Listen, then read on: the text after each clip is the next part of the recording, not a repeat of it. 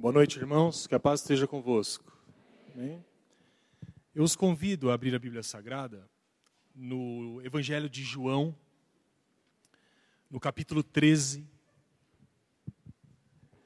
versículo 1 ao versículo 11.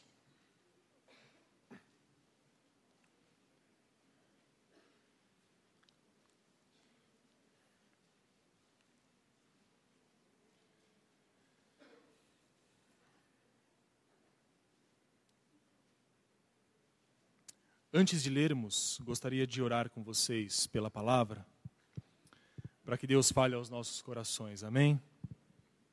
Senhor Deus, nessa noite estamos aqui reunidos e pedimos que a tua palavra possa mais uma vez se mostrar viva e eficaz, que ela possa cair nos nossos corações, de modo que o Senhor possa nos revelar, nos trazer aquilo que o Senhor preparou para nós essa noite.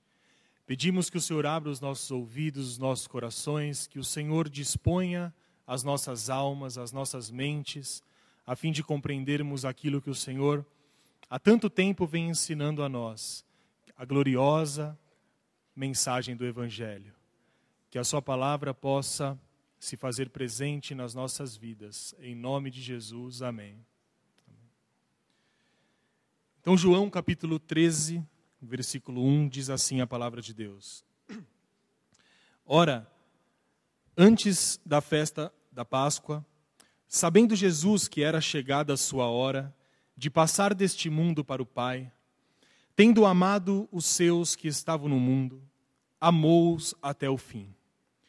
Durante a ceia, tendo já o diabo posto no coração de Judas Iscariotes, filho de Simão, que traísse a Jesus, Sabendo este que o Pai tudo confiara às suas mãos, e que ele viera de Deus e voltava para Deus, levantou-se da ceia, tirou a vestimenta de cima e, tomando uma toalha, cingiu-se com ela.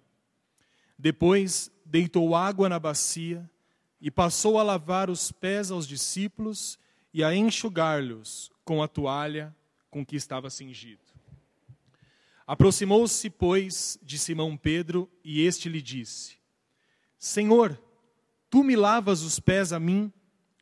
Respondeu-lhe Jesus: O que eu faço não o sabes agora, compreendê-lo-ás depois. Disse-lhe Pedro: Nunca me lavará os pés. Respondeu-lhe Jesus: Se eu não te lavar, não tens parte comigo.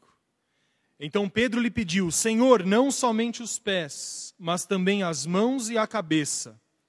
Declarou-lhe Jesus: Quem já se banhou não necessita de lavar senão os pés, quanto ao mais está todo limpo.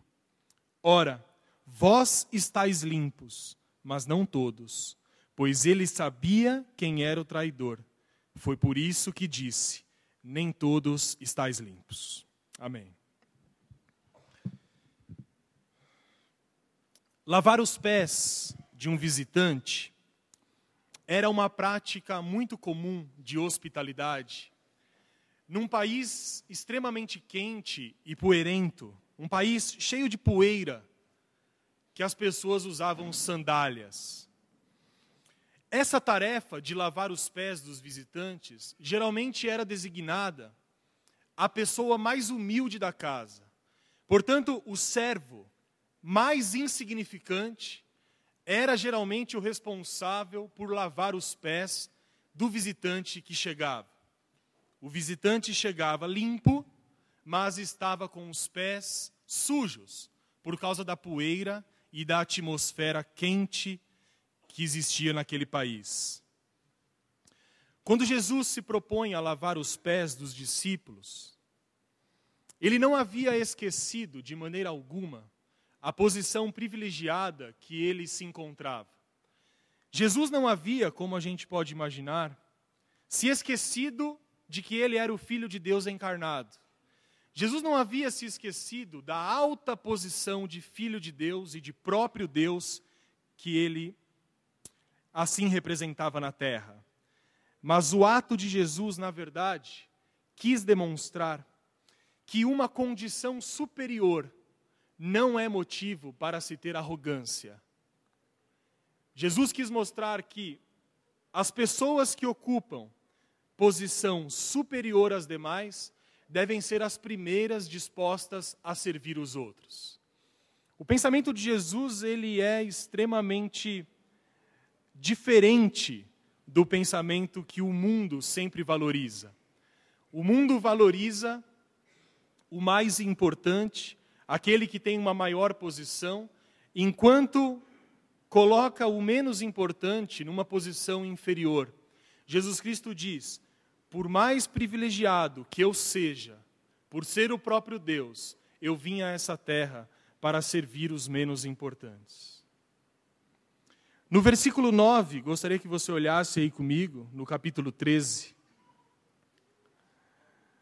Perdão, no versículo 6. Nós chegamos a Pedro.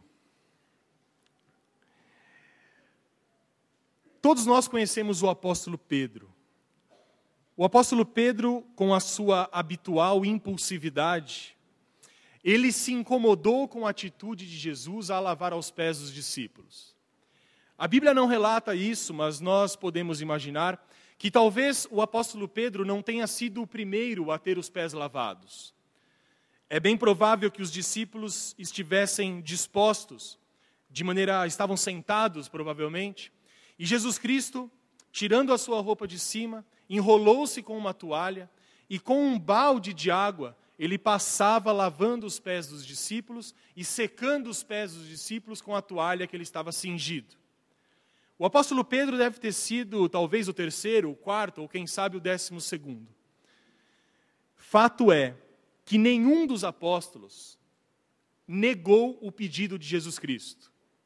Nenhum dos apóstolos se levantou e disse: Eu não quero que você lave os meus pés. Ninguém se sentiu incomodado com aquele ato de humildade que Jesus estava fazendo.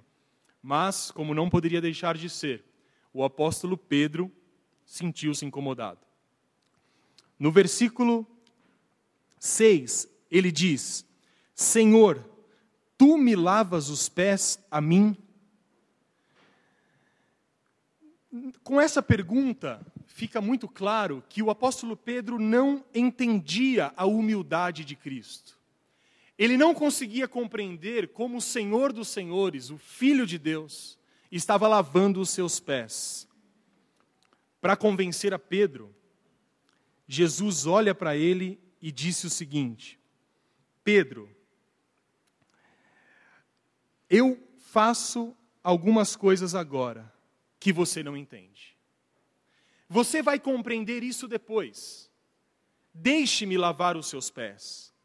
O apóstolo Pedro, agindo ainda de maneira habitual, se incomoda com isso e Jesus tem que, de certa maneira, ameaçá-lo, dizendo no versículo 9: Pedro, se eu não te lavar, não tens parte comigo. Jesus Cristo tenta, de uma maneira muito paciente, mostrar a Pedro que o ato que ele estava fazendo ali, Pedro compreenderia depois. Mas isso não foi suficiente. E Jesus teve que dizer: Pedro, se eu não te lavar, não tens parte comigo. E aí acontece uma reviravolta no texto que é, no mínimo, interessante. O mesmo apóstolo Pedro, que não queria ter os pés lavados, agora pede para que Jesus lave o corpo inteiro. Agindo de maneira habitual, Pedro responde, lá no versículo 9. Então Pedro lhe pediu: Senhor, não somente os pés, mas também as mãos e a cabeça. Imagine a situação de Jesus Cristo pede para lavar o pé, Pedro se incomoda. E quando Jesus ameaça tirá-lo, talvez da comunhão que havia com ele, Pedro fala: então, vamos fazer melhor. Lava os meus pés, mas também me lava inteiro. E Jesus, de maneira muito paciente, olha para Pedro e diz: Pedro, quem já se banhou precisa apenas lavar os pés porque o resto do corpo já está limpo. E é nesse ponto que eu gostaria de trazer a sua atenção nessa noite. É exatamente nessa resposta de Cristo que reside um dos mais ilustres ensinamentos e uma das maiores consolações que a palavra de Deus garante a todo aquele cristão, todo aquele que o aceitou. O mesmo Jesus que diz: Se não os lavar, você não terá parte comigo, é o mesmo que logo depois diz: Mas vocês já estão limpos. Ora, talvez aqui pareça haver uma espécie de contradição. É muito fácil identificar a contradição que Pedro cai. O apóstolo Pedro cai numa contradição, contradição simples. Ele não quer ter os pés lavados e logo depois ele quer os pés e o corpo todo. Mas se nós olharmos mais a fundo, parece haver uma contradição no ensino de Jesus. Porque Jesus diz: Eu preciso lavar os seus pés. E logo em seguida ele diz: Mas vocês já estão limpos. O que Jesus Cristo quis dizer aqui aos discípulos? Qual é a mensagem que está colocada nessa parte da Bíblia Sagrada? Eu creio que diversos aspectos poderiam ser levantados aqui, e eu procurei, na preparação da mensagem, pegar alguns aspectos que podem se fazer importantes para nós hoje. Assim como outros aspectos poderiam fazer importância, mas eu creio que Deus pode falar conosco a partir desses simples aspectos que eu vou mencionar. Em primeiro lugar, nós entendemos nesse texto que para sermos salvos, nós precisamos primeiro ser lavados pelo sangue e pelo Espírito de Jesus Cristo. Não há outra maneira de salvação. Não há como alguém sair das trevas para a luz, deixar o caminho do inferno e caminhar ao céu se não for lavado pelo sangue de Jesus Cristo. O sangue de Jesus Cristo, ele é o único capaz de nos livrar da mancha e da culpa que o pecado traz. É uma mensagem cristã básica, simples, que todos nós compreendemos. Mas eu creio que é cada vez mais importante nos firmarmos nas coisas simples e nas coisas básicas do cristianismo. Para sermos salvos, primeiro precisamos ser lavados pelo sangue de Cristo. É necessário que isso aconteça. E como que essa limpeza se faz na nossa vida? Nós somos limpos pela palavra de Deus que habita nos nossos corações. No momento em que nós somos chamados por Deus para deixarmos uma vida de pecado e entrarmos numa vida de graça, misericórdia e perdão, essa limpeza é operada pela palavra de Deus nas nossas vidas. Notem uma coisa interessante. No capítulo 15, versículo 3 de João, naquela mesma noite, Jesus disse aos discípulos: Vocês já estão limpos pela palavra que lhes tenho falado. Jesus aqui está enfatizando a palavra que ele traz, que nada mais é do que o cumprimento das Escrituras. Portanto, Jesus Cristo diz: vocês já estão limpos. Limpos pelo quê? Limpos pela palavra que eu lhes tenho falado. Em princípio, meus irmãos, um cristão, ele se torna limpo na salvação. No momento em que o cristão responde positivamente ao chamado de Jesus Cristo e se torna uma pessoa salva, automaticamente esse cristão é limpo do pecado. Ao aceitar a Jesus Cristo como Salvador, nós nos tornamos justos, puros e santos aos olhos de Deus. E é interessante pensar nisso. Além de nos tornarmos santos, justos, o próprio Deus coloca em nós uma capacidade que antes nós não tínhamos, que é uma capacidade de pensar de modo diferente. Ora, o Espírito Santo de Deus atua nas nossas vidas, nos dando a capacidade de raciocinar com a iluminação que Ele mesmo traz. Se nós observarmos aquilo que nós éramos e aquilo que nós somos, veremos que não somos perfeitos, veremos que ainda temos muito pecados e muitas coisas a melhorar. Mas se compararmos com aquilo que nós éramos, nós percebemos claramente a operação da salvação nas nossas vidas. Pois bem, mas existe um grande problema. As coisas não são tão simples como parece.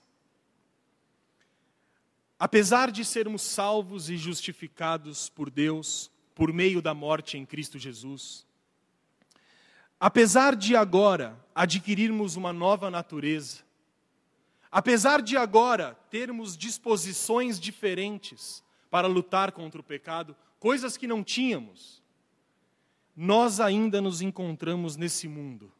E esse mundo, como a palavra de Deus diz, jaz do maligno. O que isso significa? Que esse mundo é um mundo de pecado e morte. Nós ainda nos encontramos nesse mundo por quê? Porque pela Bíblia Sagrada nós entendemos que apesar de sermos salvos e santos e puros diante de Deus, nós ainda estamos no processo de santificação.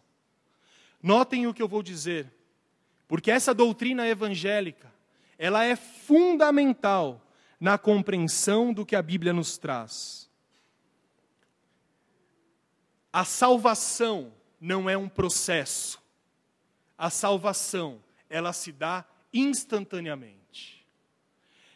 Quando nós respondemos ao apelo do Espírito Santo, que nos constrange a admitir os pecados, quando nós aceitamos a Jesus Cristo como nosso Senhor e Salvador, a nossa salvação está ganha ali, não pelos nossos méritos, mas ela está ganha porque Jesus Cristo a conquistou na cruz do Calvário.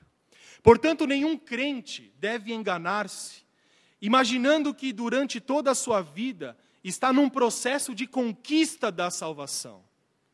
Por outro lado, a santificação, essa sim é um processo.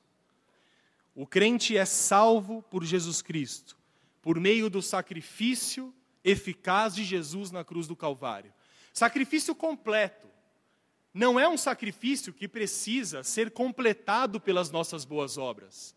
O sacrifício de Jesus foi conquistado uma única vez, de maneira completa. Mas quando nós nos convertemos a Cristo, nós começamos a passar por um processo que nos leva à santificação progressiva. O que isso significa? Significa que o esperado é que ao longo do tempo nós melhoremos como cristãos. Amém? Se a santificação é um processo, significa que no primeiro dia da minha conversão, eu sou pior do que serei no segundo dia. E de maneira positiva, com seis meses de conversão, olhando para trás, eu já sou melhor do que era há um ou há dois meses atrás. O ideal é que esse processo de santificação continue acontecendo progressivamente. E como que isso acontece? Pelo conhecimento que nós vamos ter da palavra de Deus. Vocês concordam que quanto mais nós lemos a palavra de Deus, mais chances de agradar a Deus nós temos? Ora, talvez nos primeiros meses da nossa conversão, nós não conseguimos tempo para ler a Bíblia inteira duas, três vezes. Mas com cinco, com dez, com quinze anos de conversão, a obrigação do cristão é se fortalecer e se tornar maduro através da leitura da palavra de Deus. É por isso que às vezes nós nos surpreendemos com cristãos velhos que cometem erros infantis. E o que eu quero dizer com isso é que na vivência cristã, nós conseguimos perceber claramente que há uma diferença entre aqueles que se converteram há pouco tempo e que se converteram há muito tempo. A salvação dos dois é exatamente igual. Se Jesus Cristo voltar agora, você que aceitou Jesus hoje, irá para o céu da mesma maneira que um irmão que aceitou há 50 anos atrás. Mas nós esperamos que pessoas com 20, 30, 40 anos de conversão não cometam, talvez, os mesmos equívocos que pessoas novas convertidas, pessoas novas na fé. Por quê? Porque é natural que nós esperemos de pessoas mais experientes uma maturidade maior, seja na vida cristã, seja em qualquer outro assunto. Certo dia eu estava passando na rua e eu estava no carro e uma senhora estava comendo uma pipoca. Acabou a pipoca e ela jogou o papel na calçada. Geralmente eu abaixo o vidro e dou uma bronca. A pessoa se sente muito incomodada, mas é bom que ela fique extremamente constrangida. Como era uma senhora, eu não quis fazer isso. Mas o meu pensamento foi assim: já teve tanto tempo para aprender e não conseguiu aprender. Nós nos surpreendemos. Então, uma criança agir de uma determinada maneira, nós, tudo bem, não tem problema. Mas um adulto é estranho quando age como uma criança. Trazendo isso para a nossa vida espiritual, é interessante pensar que pode ser muito comum que pessoas muito vivenciadas na fé cristã ainda tragam infantilidades que não cabe mais nessa fase da vida. E eu creio que isso pode ser resolvido pela leitura e pela meditação na palavra de Deus. Se nós nos acostumamos com a posição que nós estamos e negligenciamos as coisas da palavra de Deus, a tendência é que o tempo passe e nós continuemos igual. O ideal é que o processo de santificação ele seja progressivo, porque se assim for, nós não seremos glorificados, mas chegaremos um pouco mais próximo do modelo que Cristo espera de nós. Amém? Portanto, acho que a lição que nós podemos tirar dessa pequena parte é que quanto mais tempo nós temos no cristianismo, maior é a nossa responsabilidade em entender aquilo que a Bíblia nos traz. Pois bem, nós vivemos nesse mundo. E apesar de sermos salvos, e apesar de estarmos no processo da santificação, nós ainda não fomos glorificados. E o que isso significa? Se não fomos glorificados ainda, significa que somos tentados e precisamos lutar diariamente contra o pecado. Assim como foi o caso de Pedro naquela noite. Mesmo salvos, nós ainda somos pecadores. E temos dentro de nós uma luta constante contra o pecado. E apenas Jesus e ninguém além dele é a única força do cristão. Se não houver dependência de Jesus Cristo, se não houver a dependência completa no sacrifício de Jesus Cristo, nós podemos lutar, nós podemos nos enganar, mas o pecado sempre vencerá. Mas quando o cristão coloca o sacrifício de Cristo na sua frente, volta os olhos para Ele, a tendência é que nós consigamos, pelo menos em grande parte das vezes, vencer o pecado e assim glorificar o nome de Cristo. E por que essa dependência de Cristo ela é tão essencial? Porque Jesus Cristo ensinou que sem Ele nós não podemos fazer nada. Observe um pouco na frente, no capítulo 15 de João, versículo 5.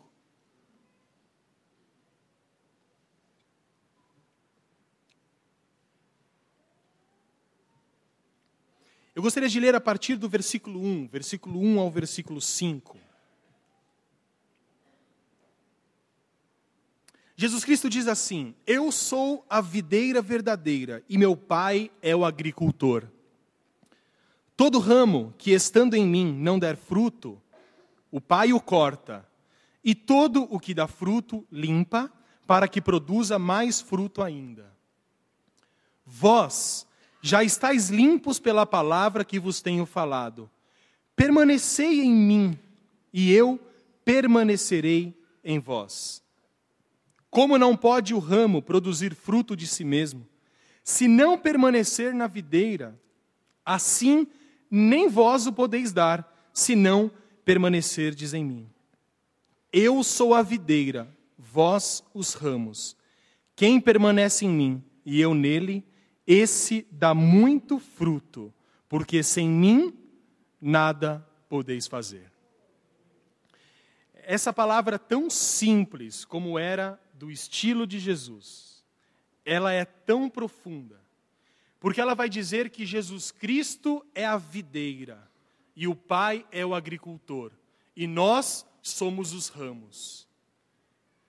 Se nós não damos frutos, somos cortados da videira.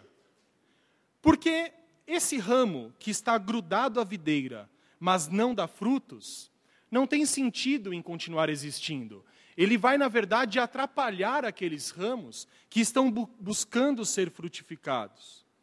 E aí Jesus vai dizer o seguinte: assim como o ramo não pode produzir fruto de si mesmo, se não permanecer na videira, assim nem vós podeis dar o fruto, se não permanecerdes em mim. E ele completa dizendo no capítulo no versículo 5: Eu sou a videira, vós os ramos. Quem permanece em mim e eu nele, esse dá muito fruto, porque sem mim nada podeis fazer. Pode um cristão vencer o pecado se não estiver ligado a Jesus Cristo? Pode um cristão permanecer fiel à palavra de Deus se não estiver intimamente ligado aquilo que o Pai ensinou através das Escrituras. Jesus diz que não há possibilidade de um ramo dar frutos se não estiver ligado diretamente à videira. E aqui eu creio que há um aspecto importante do ensino de Jesus. Jesus Cristo nos ensina a todo momento a termos total confiança, não em nós, mas total confiança na obra realizada na cruz do Calvário. A mensagem evangélica cristã, a mensagem bíblica, é a mensagem de que nós, sozinhos, não somos capazes de nada, mas com Cristo somos capazes de tudo. Sozinhos não poderemos ser salvos, mas sabemos que para Deus nada é impossível. Se confiarmos as nossas no, as coisas importantes da nossa vida, se confiarmos, por exemplo, o progresso da vida espiritual nos nossos próprios esforços, provavelmente e com toda certeza nós não vamos conquistar nada. Mas se colocarmos diante de Deus e confessarmos que somos dependentes dele para progredirmos espiritualmente, a tendência natural é que nós recebamos aquilo que pedimos a Deus. Algumas pessoas lutam com algumas questões específicas relacionadas à vida moral, à vida ética ou à vida pública. Algumas pessoas têm algumas dificuldades específicas em relação a alguns pecados. E eu creio que provavelmente, todos nós somos assim, eu creio que provavelmente o que retarda essa libertação completa é o fato de que muitas vezes nos esforçamos, mas nos esquecemos de pedir a Deus que nos ajude na nossa batalha diária. Jesus Cristo diz: sem mim vocês não podem fazer nada. Sem mim vocês não são capazes de vencer o pecado. Sem mim não são capazes de ser mais honestos. Sem mim vocês não são capazes de se manterem puros dentro de um mundo corrupto, de um mundo em que busca a sua própria glória. E aqui está esse aspecto do ensino de Jesus. Voltando lá no capítulo 13, nos versículos que nós lemos, nós vemos o ritual que Jesus fez para fazer a lavagem dos pés dos discípulos.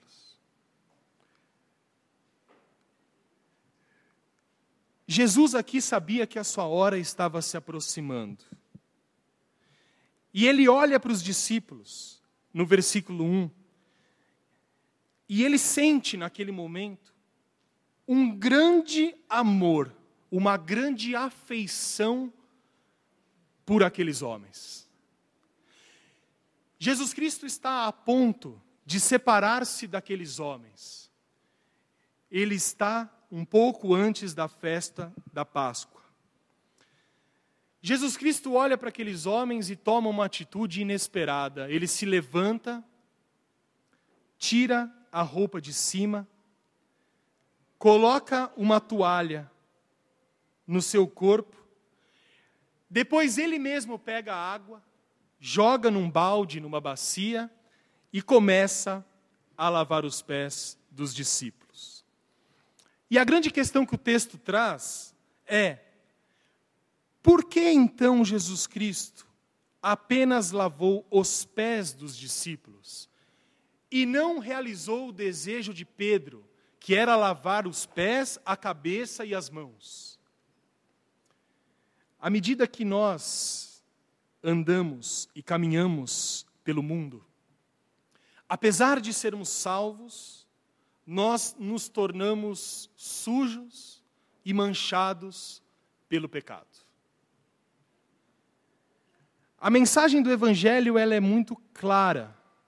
É uma mensagem de esperança, é uma mensagem de salvação. Mas só é salvo aquele que reconhece que precisa ser salvo. Só é salvo aquele capaz de pedir socorro. Quando uma pessoa recebe socorro, quando ela grita, quando ela pede ajuda. Agora, como pode uma pessoa pedir ajuda se não admitir que precisa de ajuda? Quando nós olhamos para as nossas situações cotidianas, esse é um grande dilema que atinge pessoas que são dependentes químicas ou dependentes do alcoolismo. A coisa mais difícil de recuperar uma pessoa é o fato de que ela não admite que precisa de ajuda. Ela fala: eu bebo socialmente, ou quando eu quiser eu paro. Ela só vai perceber a escravidão que ela está quando ela tentar desesperadamente sair do vício e não conseguir. E aí, depois de admitir, e essa admissão, ela é dolorida, ela não é simples. Admitir que precisamos de ajuda às vezes é algo difícil.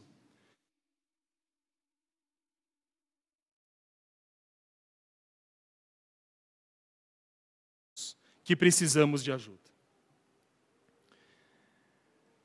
Pois bem, apesar de sermos santos e perdoados nessa vida, nós ainda não somos perfeitos. Como eu disse há tempos, há um tempo atrás, nós estamos sendo santificados pela graça de Deus. Mas, infelizmente, ainda trazemos dentro de nós o velho homem.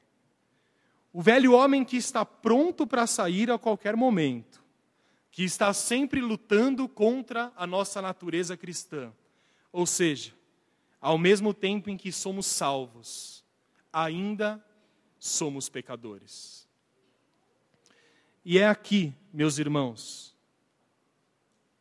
a palavra, que a palavra de Jesus a Pedro faz todo sentido. O que Jesus Cristo faz aqui é uma analogia, é uma comparação. O apóstolo Pedro não compreendeu naquele momento, provavelmente compreendeu depois. Mas sobre o que, que Jesus Cristo está falando aqui? Por que lavou os pés e não o corpo todo? Por que Jesus Cristo diz: vocês já estão limpos, não precisam ser de novo lavados? Jesus está falando aqui sobre alguém que foi lavado e está limpo, mas que vive numa atmosfera quente e cheia de poeira, e que os pés precisam ser lavados. Esqueçam a analogia espiritual que nós vamos chegar lá. Os discípulos provavelmente haviam tomado banho, estavam limpos, mas assim como qualquer visita da época, ao chegar em casa, o hóspede era servido pela pessoa mais humilde que vinha lavar-lhe os pés. Essa pessoa não lavava o corpo todo. E por que, que não lavava o corpo todo? Porque ele estava limpo. Ele apenas estava com os pés sujos da poeira do caminho. Nós estamos limpos pelo sangue de Jesus Cristo. Mas conforme caminhamos nesse mundo, trazemos resquícios da sujeira do pecado. Apesar de salvos, em processo de santificação, apesar de sermos olhados por Deus como santos, justos e puros, nós caminhamos por um mundo cheio de poeira. Caminhamos por um mundo cheio de pecado. Mesmo limpos pelo sangue de Cristo, nós ainda temos a necessidade diária de lavar os nossos pés no sangue do Cordeiro mesmo salvos, limpos, puros diante de Deus, ainda temos necessidade diária e constante de arrependimento e perdão.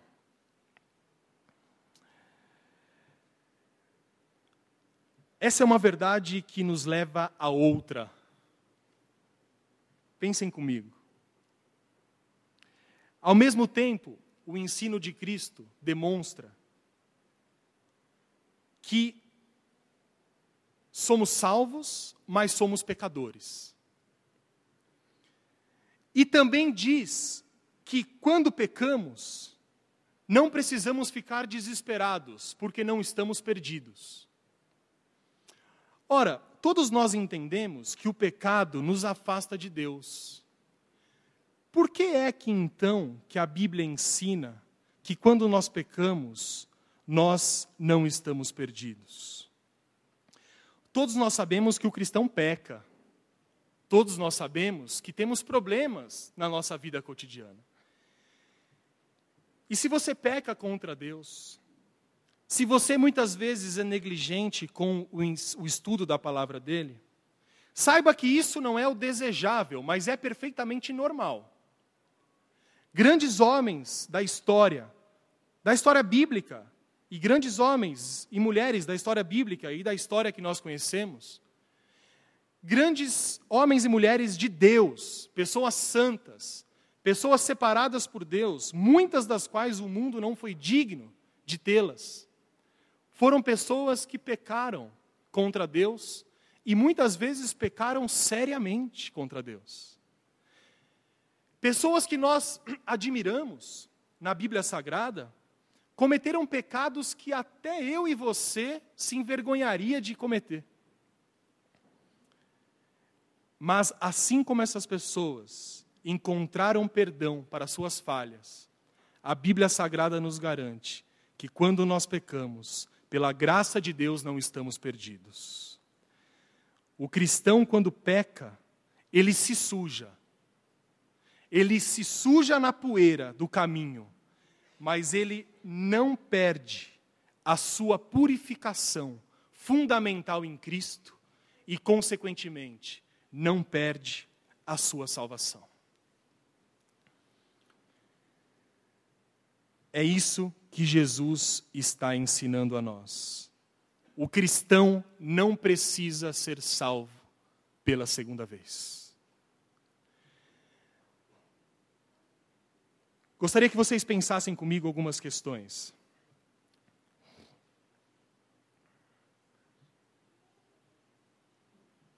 Por conta da nossa tradição,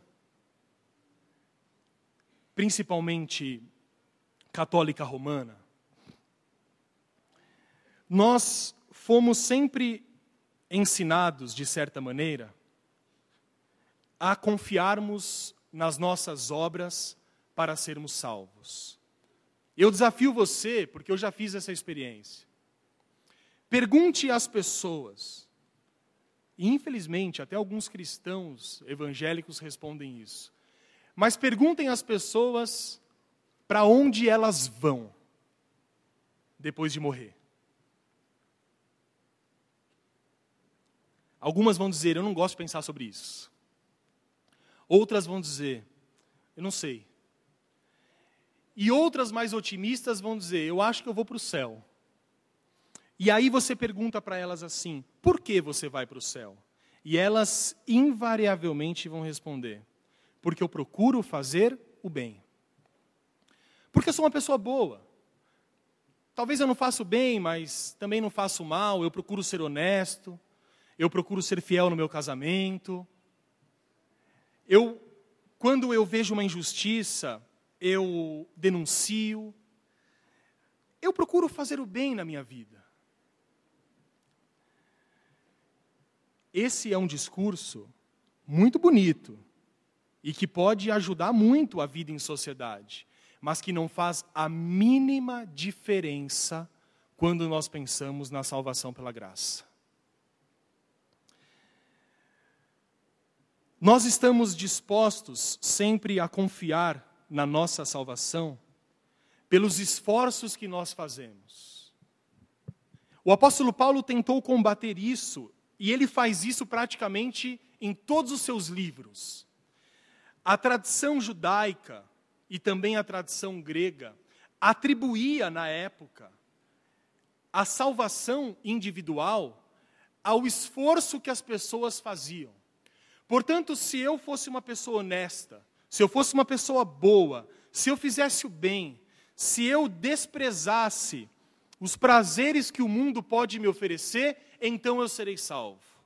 Essas coisas podem ser boas, mas do ponto de vista bíblico, elas não garantem a salvação. Da mesma maneira, quando nós somos salvos por Cristo, quando nós reconhecemos que somos salvos porque Ele nos deu a salvação de graça, por que é então que nós tentamos cada vez mais garantir a nossa salvação pelas obras, se a nossa salvação já está conquistada na cruz do Calvário? Não há possibilidade de conquista da salvação. A salvação é dada de graça. Se eu confiar que vou chegar ao céu pelas minhas atitudes, o que vai acontecer comigo? No máximo, no máximo, eu vou chegar próximo ao céu, virarei para Jesus e direi: Jesus, eu fiz muitas coisas em teu nome, eu falei de ti, eu tentei viver uma vida honesta, e Jesus olhará para mim e dirá: Apartai-vos de mim, você que praticou a iniquidade, porque eu nunca te conheci. Se eu confiar a minha salvação aos meus próprios esforços, talvez um dia eu a tenha. E se eu der sorte de Jesus voltar nesse dia, eu subo. Mas e se eu der o azar de Jesus voltar num dia em que eu estou praguejando no trânsito. E se eu der o azar de Jesus voltar quando eu estou murmurando, quando o meu time não ganha? E se eu der o azar de pecar na segunda e Jesus voltar na terça? Eu não subo? Eu não vou ao céu? Você não iria ao céu se a sua salvação estivesse fundamentada na sua própria capacidade. Mas como a salvação está fundamentada na obra expiatória de Cristo Jesus na cruz do Calvário, ele perdoa os nossos pecados. E no momento da sua vinda, nós, apesar de sermos imperfeitos, devemos ter a confiança de que seremos aceitos junto ao Pai nos céus. Esse é o ensino que Cristo nos traz, porque esse foi o equívoco cometido por Pedro. Pedro não entendeu o que Jesus está fazendo. Pedro disse a Jesus: Jesus, lave não apenas os meus pés, mas lave também as minhas mãos e a minha cabeça. Pedro reagiu aqui num sentido de que ele deveria ser salvo de novo, como se ele devesse ser lavado de novo. É exatamente nesse ponto que Jesus diz: Pedro, quem já foi salvo uma vez, não precisa ser salvo de novo, apenas precisa se arrepender dos seus pecados diariamente. Eu não sei a vocês, mas a mensagem da segurança da salvação me traz uma tranquilidade e uma alegria tão grande. Porque eu penso quão difícil é viver como um cristão com medo de perder a salvação. Eu não estou dizendo, e vou falar daqui a pouco, que nós devemos viver da maneira que nós quisermos. Não. Eu também não estou dizendo que as nossas boas obras não são úteis. Elas são úteis, mas não para garantir a nossa salvação. Elas são úteis como prova que estamos sendo santificados por Deus e de que somos cristãos salvos verdadeiramente. Jesus diz a Pedro, João 13:10, quem já se banhou não necessita de lavar senão os pés, quanto ao mais estás todo limpo.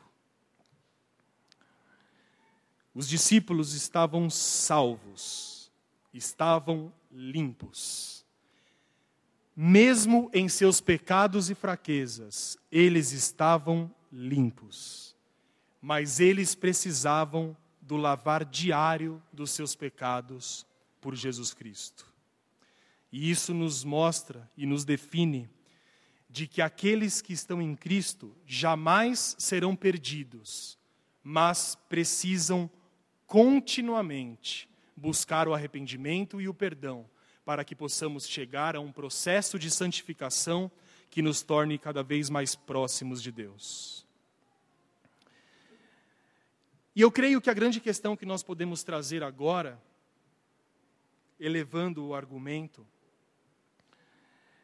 é que como nós podemos ser lavados diariamente por Cristo? Existe uma receita. Ora, não espere Jesus vir pessoalmente lavar os seus pés. Os discípulos tiveram esse privilégio. Mas eu sempre penso, e a própria palavra de Deus diz isso, que nós, hoje, somos mais privilegiados do que os discípulos que viveram com Cristo. Quando nós assistimos os filmes bíblicos e lemos, nós desejamos, ou nós gostaríamos de estar lá. Já pensou que maravilhoso seria andar com Jesus, vivenciar os milagres? Mas o interessante é que Jesus diz a Tomé a seguinte frase: Tomé, você é bem-aventurado porque você me viu, mas mais bem-aventurados são aqueles que creram sem me ver. Ou seja, nós, hoje, somos mais privilegiados do que os discípulos foram. Pedro não entendeu o que Jesus estava dizendo. Com a palavra de Deus completa, hoje nós podemos entender. Quem é o mais privilegiado aqui? Como nós podemos ter acesso ao, à lavagem que Cristo nos dá? Como nós podemos ter acesso ao perdão que Jesus Cristo nos traz? Existem diversas maneiras, mas eu vou tentar resumir. A questão principal é que nós devemos orar a Deus como Jesus ensinou. Eu vou abrir a minha Bíblia em Mateus 6. Se você não quiser, não abra, você vai acompanhar esse texto tranquilamente. Mateus 6, 9. Pai nosso que estás nos céus, santificado seja o teu nome. Venha o teu reino. Faça-se a tua vontade, assim na terra como no céu. O pão nosso de cada dia dá-nos hoje, e perdoa as nossas dívidas, assim como nós temos perdoado aos nossos devedores. E não nos deixes cair em tentação, mas livra-nos do mal, pois teu é o reino, o poder e a glória para sempre. Amém. A oração do Pai Nosso, que infelizmente, ao mesmo tempo que é conhecida por todo mundo, ela é vulgarizada, se tornou oração de vestiário de time de futebol. A oração do Pai Nosso se tornou uma superstição. Muitas vezes não se ora ao Pai Nosso com entendimento. Notem, não há problema nenhum em repetir o Pai Nosso em orar o Pai Nosso todos os dias. Eu creio que isso seria um exercício interessante para nós, porém devemos ler com entendimento. Os discípulos estavam com uma certa dificuldade de orar a Deus. Eles não sabiam direito como se chegar a Deus. Chamaram Jesus e disseram: Jesus, nos ensina a orar. Nós vemos o Senhor orando o tempo todo. Como que nós podemos orar? E Jesus Cristo atendendo aos pedidos dos discípulos, ensina a oração do Pai Nosso. E há um trecho no Pai Nosso, que é um trecho muito importante. No versículo 12, está escrito assim: E perdoa-nos as nossas dívidas. A versão da Bíblia católica vai dizer as nossas ofensas, que está correto. A versão evangélica geralmente diz dívidas, mas há uma outra versão que diz perdoa as nossas falhas e uma outra ainda que é perdoa os nossos pecados. Porque dívidas nada mais é do que pecado. Não é pedir para que Deus salde as nossas dívidas no banco.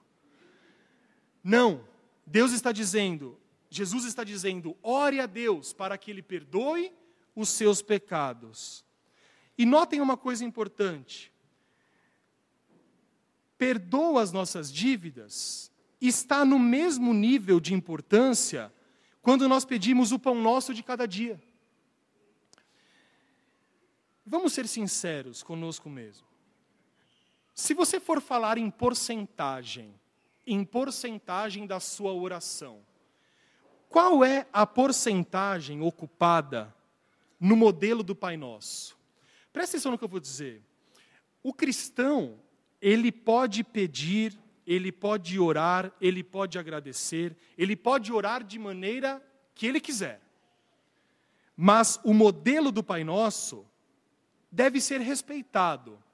Olha só que interessante, de maneira muito rápida. A oração começa assim: Pai nosso que estás nos céus, santificado seja o teu nome.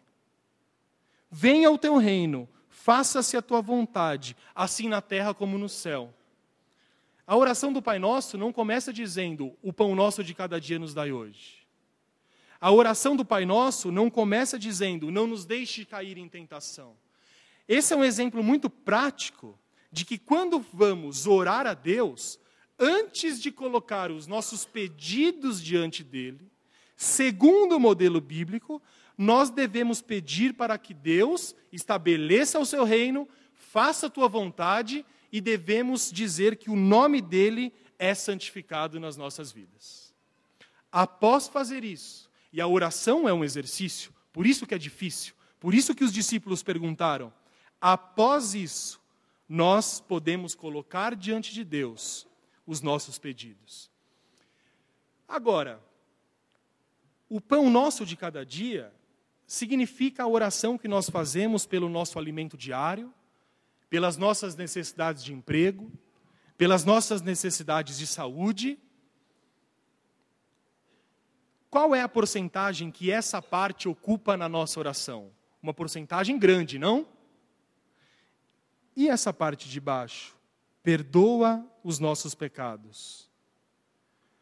O quanto nós oramos de fato a Deus, pedindo perdão pelos nossos pecados, de maneira decisiva, de maneira honesta, reconhecendo que precisamos disso.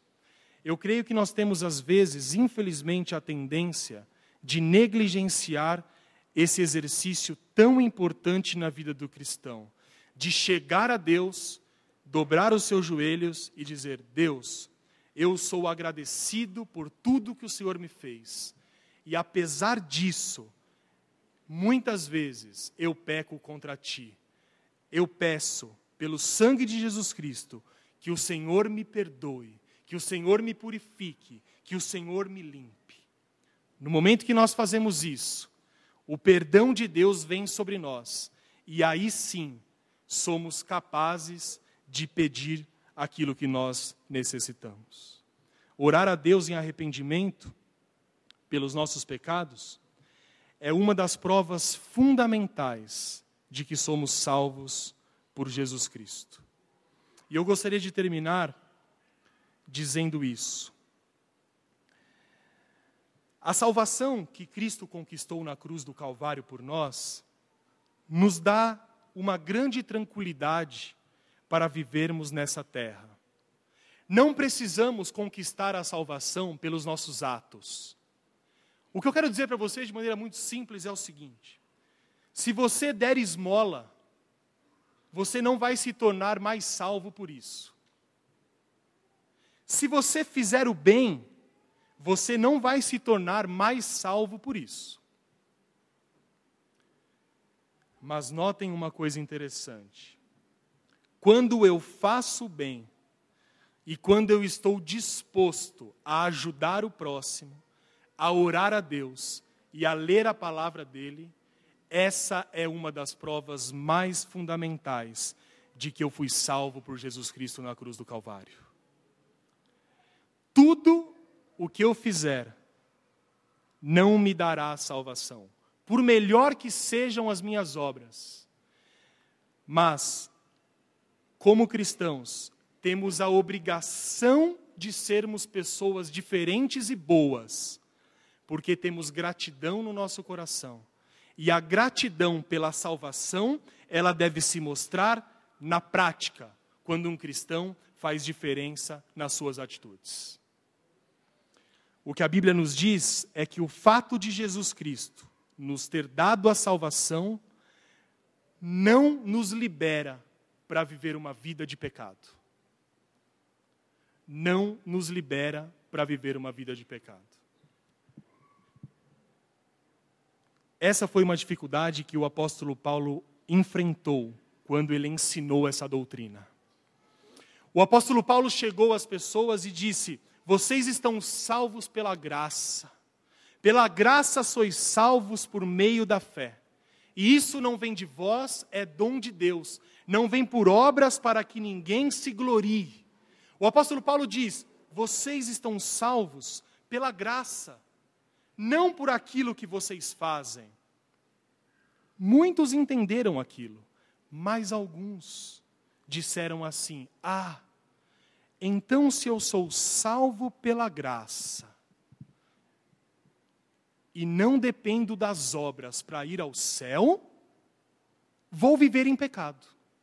Vou realizar as vontades da carne, porque já que eu sou salvo, eu não sei como, mas no último dia Deus vai me tirar do pecado e me levar ao céu. E o apóstolo Paulo fica horrorizado com essa apreensão.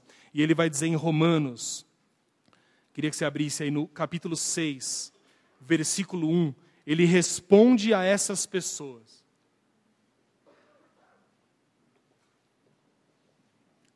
Romanos 6, 1 e 2. Diz assim: O que diremos, pois? Permaneceremos no pecado para que seja a graça mais abundante? De modo nenhum. Como viveremos ainda no pecado, nós, os que para ele morremos? A pergunta que o apóstolo Paulo faz é a pergunta que nós devemos fazer. Como eu posso viver no pecado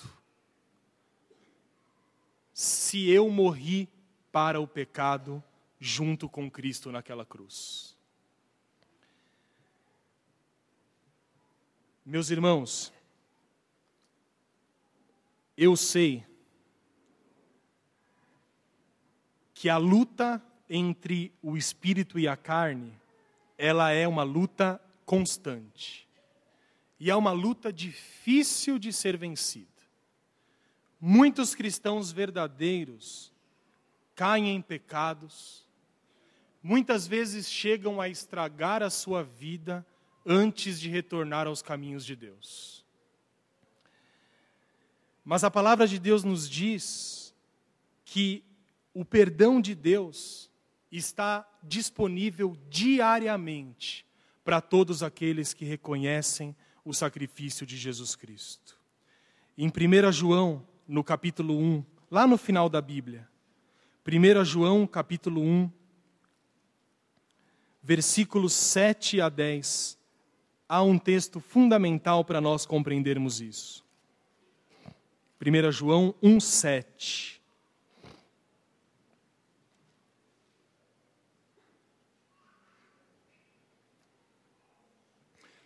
Se, porém, andarmos na luz, como Ele está na luz, mantemos comunhão uns com os outros, e o sangue de Jesus, seu Filho, nos purifica de todo pecado. Se dissermos que não temos pecado nenhum, a nós mesmos nos enganamos, e a verdade não está em nós. Se confessarmos os nossos pecados, Ele é fiel e justo para nos perdoar os pecados e nos purificar de toda injustiça.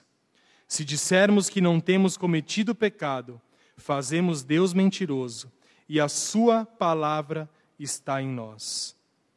Filhinhos meus, essas coisas vos escrevo para que não pequeis. Se todavia alguém pecar, temos advogado junto ao Pai Jesus Cristo justo, e Ele é a apropriação propiciação pelos nossos pecados e não somente pelos nossos próprios, mas ainda pelos pecados do mundo inteiro. O que esse texto de João vai nos trazer para finalizar a mensagem é que somos cristãos, somos puros e santos diante de Deus, porque Deus olha para nós pela ótica do sacrifício de Jesus Cristo. Quando Deus, lá de cima da sua santidade, Ele olha para mim e Ele olha para você, Ele não olha diretamente para nós, Ele olha para nós pela ótica do sacrifício de Jesus Cristo na cruz do Calvário.